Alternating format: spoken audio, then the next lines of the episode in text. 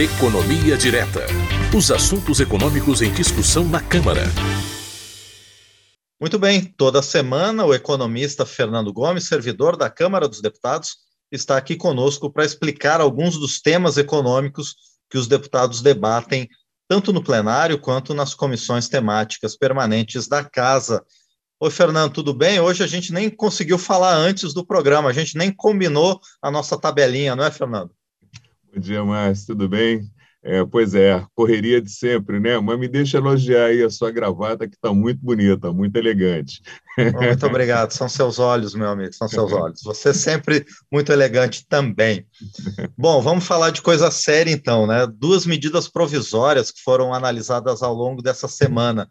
Vamos começar pela medida provisória que retoma até o ano que vem a isenção do imposto de renda retido na fonte para o pagamento de leasing de aeronaves feitos por empresas brasileiras no exterior. O Fernando, explica para a gente, para quem nos acompanha, primeiro, como é que é esse leasing e quais são os principais pontos dessa medida provisória. Vamos lá, Márcio, vamos lá então aí explicar o conceito primeiro, né, e depois a gente entra aí nos detalhes da medida provisória. Leasing é uma expressão em inglês, né, que quer dizer locação, aluguel. Só que quando você traz para o significado técnico dessa expressão, leasing quer dizer arrendamento mercantil, né, que é um arrendamento, uma espécie de aluguel, só que com uma diferença em relação a um aluguel normal. No caso do leasing ou do arrendamento mercantil, o arrendador, quem faz o arrendamento, ele aluga um determinado bem, que no caso que a gente está tratando aqui são as aeronaves, e no final do prazo de validade desse contrato, o arrendador tem a possibilidade de comprar esse bem. Essa compra pode ser feita por um preço que já é definido lá no começo, na assinatura do contrato, quando é feita a operação de leasing. E aqui um detalhe importante né, que as pessoas devem estar pensando: se é um contrato de arrendamento, com compra de aeronave, por que, que essa operação tem que pagar imposto de renda? É simples, tem uma lei, Lei 11.371, que trata da tributação do imposto de renda, que incide sobre as remessas, sobre os valores que são enviados para o exterior. Ou seja, quem manda dinheiro para o exterior tem que pagar imposto. E esse é o motivo pelo qual as operações de arrendamento mercantil de aeronaves têm que pagar imposto de renda. Quem é responsável por fazer os pagamentos do arrendamento é a empresa brasileira, com sede aqui no Brasil. E quem recebe os valores do arrendamento do leasing é uma empresa localizada no exterior.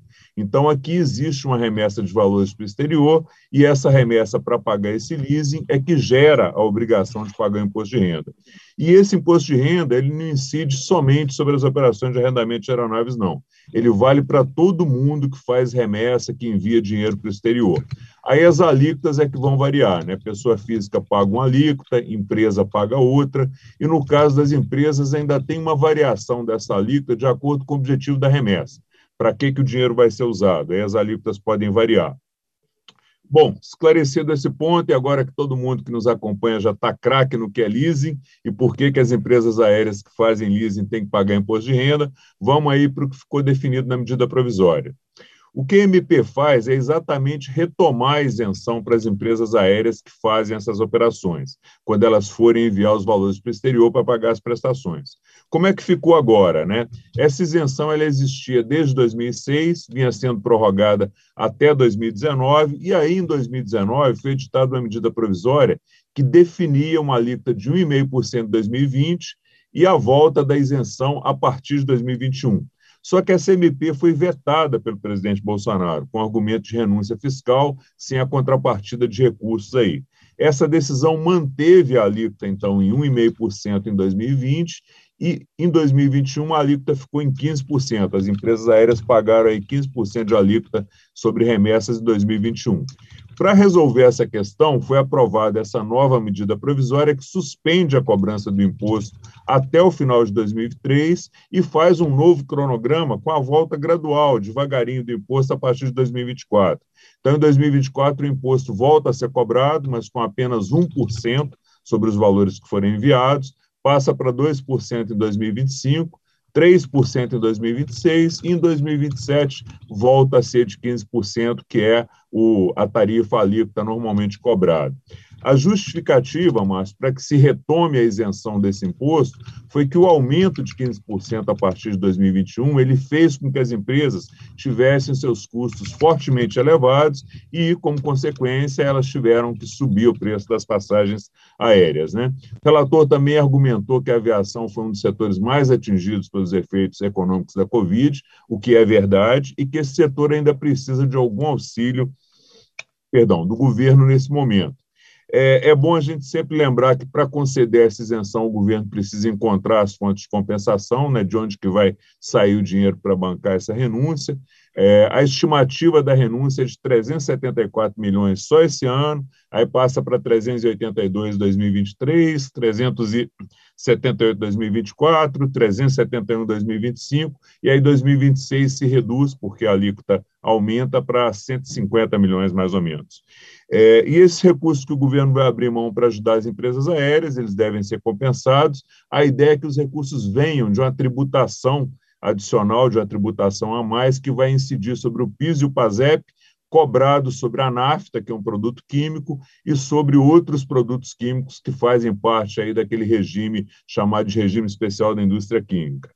Para finalizar, Márcio, vamos ver se com a aprovação dessa medida e a redução desse imposto para as companhias aéreas, se a gente vai ver alguma redução no preço das passagens aéreas, que é o objetivo principal da medida aí, né? Vamos esperar, né? A gente já teve muita medida que fazia, que tinha essa esperança, mas que acabou não se concretizando, né? Bom, outra medida provisória aprovada na semana passada prorroga, dessa vez, o incentivo fiscal tributário para empresas exportadoras. Ela prorrogou pra, por mais um ano os prazos de regimes aduaneiros especiais de drawback. Bom, mais um termo difícil que só você pode explicar para a gente. O que, que é o drawback, Fernando Gomes, e como é que essa medida vai poder ajudar essas empresas exportadoras? Vamos lá, Márcio. É, como você bem disse aí, né, esses assuntos relacionados à exportação, ao comércio exterior, eles são assim mesmo, né, são cheios de temas em inglês, mas não tem nada de complicado quando a gente vai olhar um pouquinho mais a fundo. Né? É, drawback em inglês tem alguns significados é, alguns sinônimos, alguns significados, é o mais apropriado aqui para o nosso caso seria desconto, redução, né? Então, o drawback de forma simples é um regime aduaneiro, que são aqueles regimes que tratam dos impostos cobrados nas aduanas quando um determinado bem está sendo importado aqui pelo Brasil. Esse regime ele concede a isenção, a suspensão ou a redução a zero dos impostos que seriam cobrados sobre os insumos, sobre as matérias-primas que vão ser usadas na fabricação de produtos que depois vão ser exportados. Então, o drawback ele só pode ser concedido para uma empresa exportadora e que vai exportar o produto que se beneficiou da medida. Com essa dispensa do pagamento dos tributos, o governo ajuda aí a diminuir o custo de produção desse produto que vai ser exportado. Logo, se está criando condições para diminuir o preço e tornar o produto brasileiro mais competitivo aí no mercado internacional. Quais são os principais tributos que podem deixar de ser pagos pelo regime de drawback? É o IPI, né, Imposto sobre Produtos Industrializados, o Imposto de Importação, o II, um que tem um nome bonito para caramba, adicional ao frete para renovação da marinha mercante, também pode ser reduzido, o ICMS, que é estadual, e o PIS e a COFINS. Para dar essa dispensa, Márcio, foi usado o mesmo argumento usado para isentar as companhias aéreas do imposto de renda sobre as remessas aí para o leasing. Né? Os efeitos econômicos da pandemia sobre as cadeias produtivas continuam trazendo dificuldades para as empresas e isso pode prejudicar as nossas exportadoras aí na hora delas venderem os seus produtos no mercado externo. Uma informação importante aqui, Márcio, é que as empresas, para terem o benefício, ou seja, não pagar esses tributos nessas operações, elas têm que se habilitar, fazer um cadastro junto à Secretaria de Comércio Exterior do Ministério da Economia, que é o órgão responsável por conceder autorização para reduzir esses tributos aí na operação de drawback. Por que, que essa habilitação precisa ser feita? Porque é a Secretaria de Comércio Exterior que define os prazos para que a exportação dos produtos beneficiados com a dispensa dos tributos do drawback seja feita. É ela que diz se vai ser em um ano, em um ano e meio, depois do benefício dado para a empresa exportar. Se a empresa não fizer a exportação dentro dos prazos, ela pode perder o benefício do drawback, ter que pagar todos os tributos que ela foi dispensada de pagar, além de ter que pagar também multa. E a MP, Marcelo, tratou de outro tema também, taxa de juros utilizadas aí para remunerar recursos do Fundo de Amparo ao Trabalhador, do FAT, em operações do BNDES para apoiar projetos de produção, a comercialização de bens e serviços ligados ao turismo, atividade turística. É, a lei que trata aí do FAT, ela prevê que 20% dos recursos vão para o banco para ele aplicar nessa finalidade. Define também que esses empréstimos, eles são referenciados em dólar ou em euro. Então, o que a MP faz é incluir a possibilidade que possa ser usado para pagamento desses financiamentos outras moedas de livre conversibilidade. Essas moedas aí vão ser autorizadas, definidas pelo Conselho Monetário Nacional. Livre conversibilidade aí, para quem nos acompanha possa entender, é simples, é uma moeda que é aceita aí pela maioria dos países. Então, o texto passou a incluir novas possibilidades de taxa de juros e de moedas que podem vir a ser usadas para corrigir as prestações desse tipo de financiamento. Lembrando que a MP autoriza quais moedas e quais taxas podem ser usadas, mas quem define na hora da elaboração do contrato que taxa que moeda que vai usar é o BNDES, dentro do que foi autorizado aí pela MP. Esses foram os principais pontos tratados, senhor Márcio Sardi. Muito bem, doutor Fernando Gomes, agradeço mais uma vez e eu vou fazer um pedido para você. Continue no programa. Bom, quem, tá, quem vai ouvir a gente por podcast não vai entender, mas para quem está acompanhando a gente ao vivo no painel eletrônico, Fernando, continue no programa, porque a gente deve entrevistar mais tarde o deputado Alex Manente sobre a medida provisória 1095, que acaba com os incentivos tributários para a indústria química e petroquímica, um assunto que te interessa bastante também, Fernando. Você e os nossos ouvintes e espectadores continuem com a gente, então ficaria aqui acompanhando, mas até porque esse foi o tema da dispensa, né, da compensação que vai ser feita lá nas aeronaves que a gente comentou, né? Exatamente. Márcio, grande abraço para você, um abraço aí para todo mundo que nos acompanha, um ótimo dia. Nós é que agradecemos mais uma vez, Fernando Gomes, economista, servidor da Câmara dos Deputados, no quadro Economia Direta.